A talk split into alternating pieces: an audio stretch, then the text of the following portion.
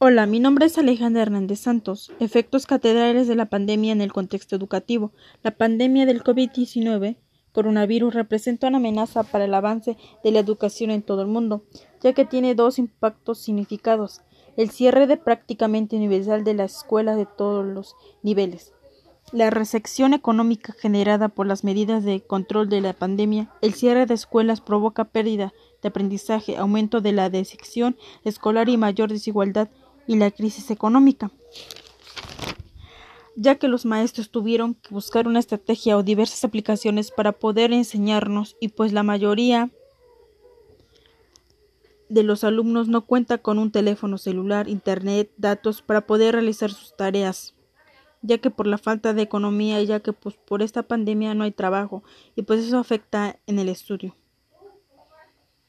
Y pues tenemos que seguir esperando para entrar a la escuela. Gracias.